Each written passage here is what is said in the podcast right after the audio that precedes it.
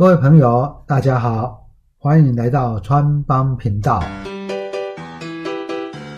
我是川川会长黄景川，让川帮你建立理财投资的好观念吧。今天呢，我们来谈谈房子的问题了哈，到底要不要买房呢？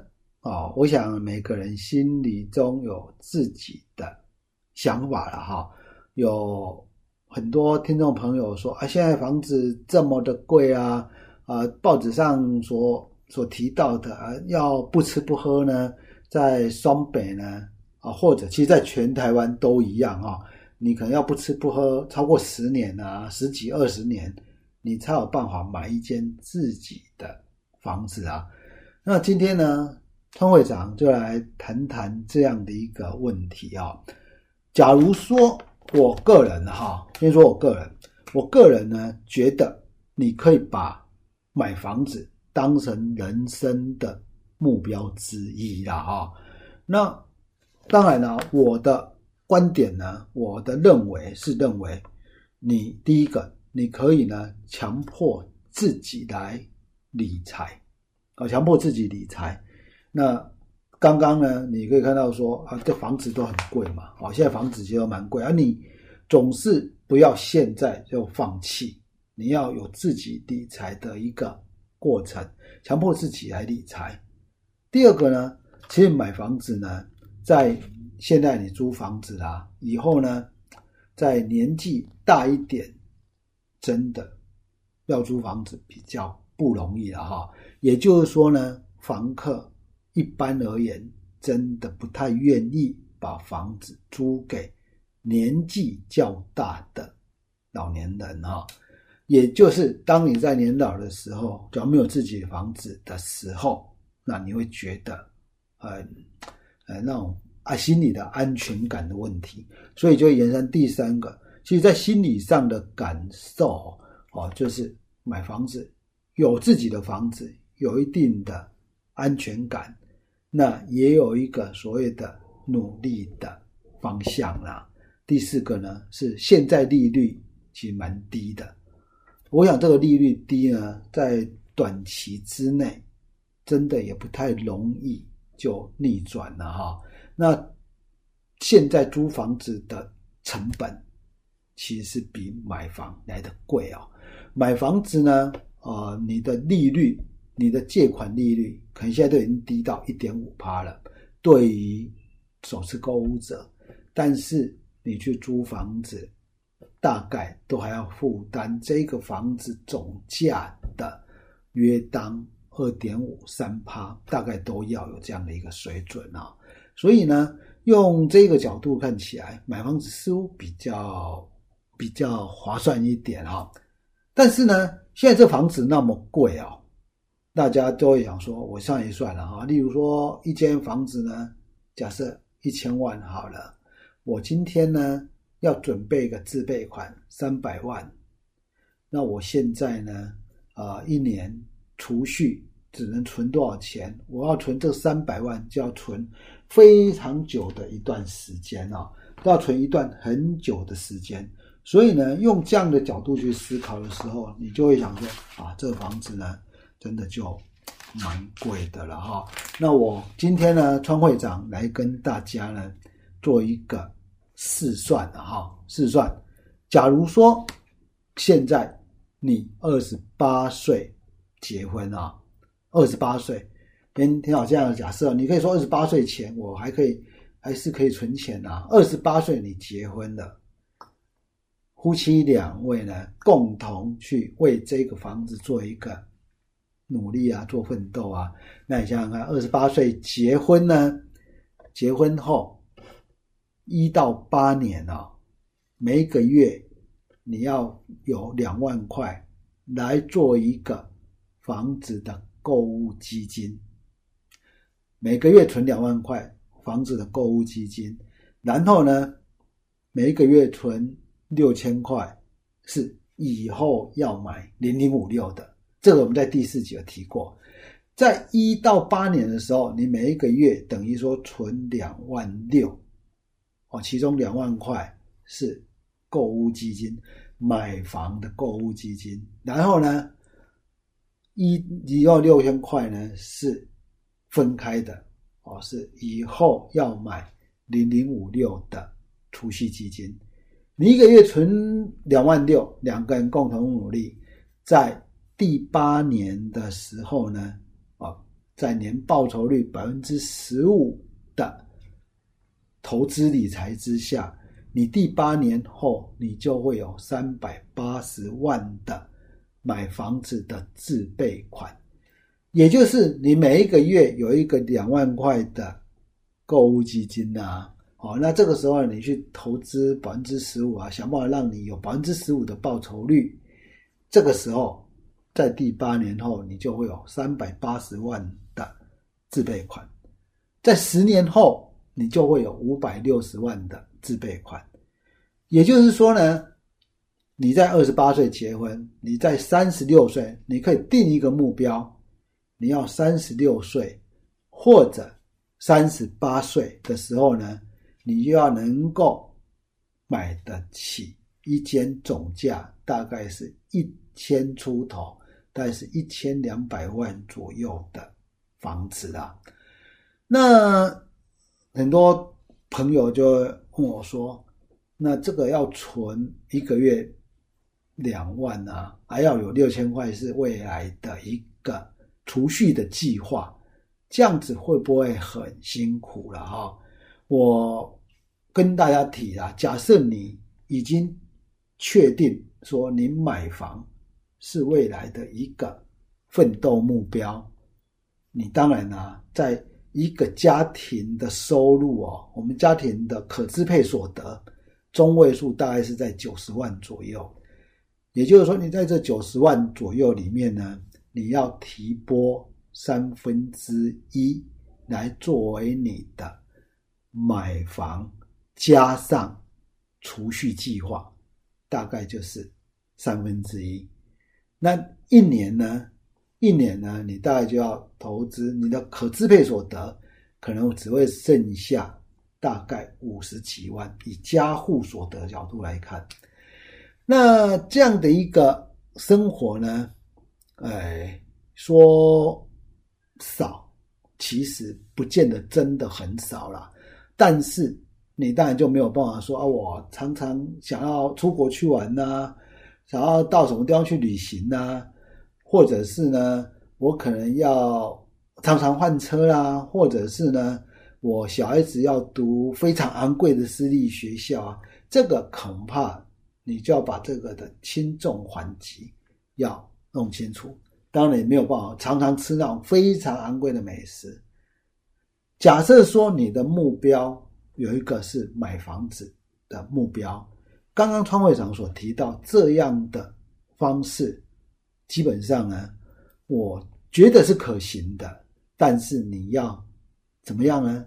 要努力、有毅力去学投资啊，让你自己有年报酬率百分之十五的一个目标啊！哦，川会长一定会录一集啊，百分之十五。现在市面上其实有很多书，他们报酬率都远超过这样的数字，百分之十五真的是一个实际上可以做得到的投资报酬率啦，哦，算是一个蛮平稳、蛮可行的一个投资规划啦。那在这种情况之下，你就会说，好，假设说我现在我的目标是三十六岁。买房，那这个时候呢，我二十八岁结婚了以后呢，就是要夫妻共同为这个房子去做一个努力嘛，啊，去做一个奋斗啊，我也我有一个共同的目标，我觉得这样是一个蛮好的一件事情的哈。那大家可能会问我说哈，常会长，那会不会房子到？那个时候又涨了，说实在这件事情我没有办法预测了哈，因为呢，毕竟影响房子未来的状况呢，当然包括了，嗯，你说哎，这个土地一直涨嘛，有可能。那员工那种所谓的员工成本啊，盖房子的工人的成本啊，或者是这种所谓的材料、钢筋、水泥的成本会涨到什么样的状况？不知道。但是从另外一个角度来看，也有可能因为少子化的关系，未来几年之后，房子的供给量太多了，房子反而会是下跌的。所以呢，未来的事我们不敢说，我也不会说一定认为房子未来一定会涨，或者房子未来一定会跌。但是你就是努力往这方面去，先筹自备款再说嘛。那当然呢，假设说你生长在一个还不错，就是说家长可以帮你有这样的能力，帮你提供自备款，或者可以让你减少辅助你一些提供自备款，那更好。你可以提早一些一些时间来怎么样呢？来完成你购物的一个美梦啊！哦，你可以提早个几年完成这样的一个美梦。但是无论如何，刚刚我们所讲的这样的计划是在于你完完完全全都是白手起家，夫妻两个可以共同奋斗，用这种方式达到你购物的梦想。而这样的一个购物梦想，其实并不会很难。那未来房子会涨会跌，刚刚我提过，是我们不敢确定。但是你总要先努力。先完成达到自备购物自备款的计划嘛？哦，那所以我们再跟大家提一次，在你讲二十八岁结婚以后，我为什么是二十八岁？但希望大家能够早一点结婚嘛？那一起怎么样呢？有跟另一半呢，有怎么样共同的努力去完成这样的一个梦想？哦，共同努力完成这样的梦想。好，那二十八岁结婚，三十六岁有自备款，你要可以存到三百八十万，我相信应该就可以怎么样呢？承担一个房子的自备款了。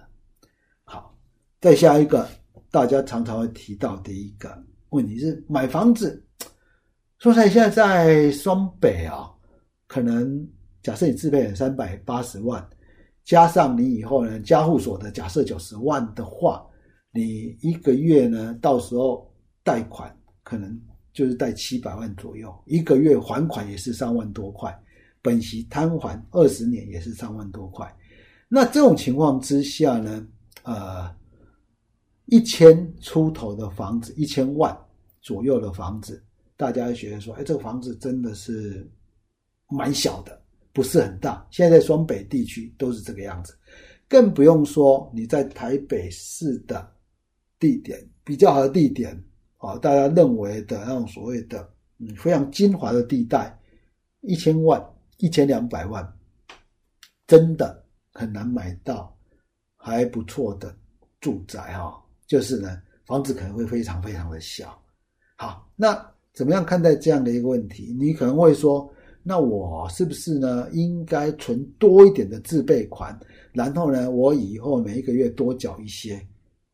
川会长其实不是很建议这样的方式哈，我觉得哈，对于这个房子的基本观点应该是这样：不要有一次购足啊，要有先求好，好先求有，再慢慢逐渐变好，由小到大，由旧到新，由你不是很喜欢的地点，再到你喜欢的地点。这样子的一个规划，我觉得呢，这对于生活品质上会有一定的一个帮助。说说村会长自己吧。那我在买房子一开始买房子的时候，就是大概在二十八岁了，哈，二十八岁。当时候买的房子呢，啊，我买在泸州了，哈。当时候买的房子呢，我没有买车位，那房子的总价是四百三十万。当时候房价比较便宜。再怎么便宜，这个房子呢，大概是也只有二十几平了哈，啊，所以房子也不大啊，但是至少是一个努力的方向。当时候利率，借款利率其实是蛮高的，所以我们的父双方父母亲都有提供给我们一些帮助，给我们一些部分的一个自备款。在这个地方呢，可以可以让我们少花很多年的时间。所以我二十八岁就买房，但是我也是一开始是买一个蛮小的房子，然后第二次呢，再从二十八平的房子，就从四百多万的房子买下一间房子，大概就是在一千万左右，也就是大概是在三十，哇，也就差不多接近四十岁了吧。那这个时候呢，有没是用这种方式从。四百多万换到一千万的房子，然后再从一千万的房子呢，再换到两千多万的房子。那后来在最后现在再换到现在住的房子了哈。那整个来说呢，这样的一个过程，这样的过程，也就是从比较小的房子慢慢换到适合。现在比较适合我自己的房子，这样的一个过程，你也不用想说说我一次就要一次到位了。所以呢，在这样的一个过程里面呢，还是要跟大家来共勉的哈。就是呢，假设你觉得来买房子，我是一个很好的人生目标，或者你要往这方面去做一个迈进的话，基本上。你要有一些适当的啊，适当的 我们叫做权衡啊，哈，在你的生活上有一定的权衡。我常常听到啊，或者是有些学生啊、朋友啊，都会这样说：，哎，我买房子呢，我要存购物基金呢，我的生活品质会变得很不好，会常常提到我生活品质就会变差。基本上呢，我觉得呢，这要看你个人的认定生活品质的问题了哈。生活品质在一个月呢，你拨两万块成为购物计划的时候，会不会影响到真的很大？我倒不一定会这样认为哦。但是假如说你完全都没有计划，过了十几年，你现在四十几岁了。要从头再做一个规划，你就会觉得非常辛苦，而且时不我与，会有这种感觉了哈。所以呢，在这个买房的投资计划里面呢，好，我们建议呢，啊，我们的听众朋友，川邦的听众朋友呢，大家呢，用用这种方式呢，投资自己，然后。用每一个月两万块的一个投入金额，以未来的八年为一个目标，然后存到一定的自备款，就这样子。那八年之后呢？假如说你在这段时间你的投资报酬率更好，可能可以达到这样的一个目标。那假如说你在八年之后，你说哎，投资了以后，结果房子又大涨，又涨了一些，你可以把这个时间再多延长个两年啊。基本上啊，我觉得也都还 OK 啦。哦，你说再多延长个两年，至少你有一定的一个既定的目标往下走。好，这个就是呢，潘会长在给年轻人的一个买房投资计划里面呢，一个比较具体的一个建议。所以呢，年轻的朋友们，嗯，不要然后说啊，买房好像都很辛苦。第一件事情，赶快找个你的另一半来谈谈这一些问题，然后呢，有机会你更年轻的，快快结婚吧。哎，假如说没有的话，你可以怎样？你可以跟你的男男朋友啊，或者是跟你的女朋友啊，来谈谈这样的未来的一个规划。无论如何呢？学习投资理财，让你的年报酬率有一个很稳定的十五趴水准，这是一个非常必要的一件事情。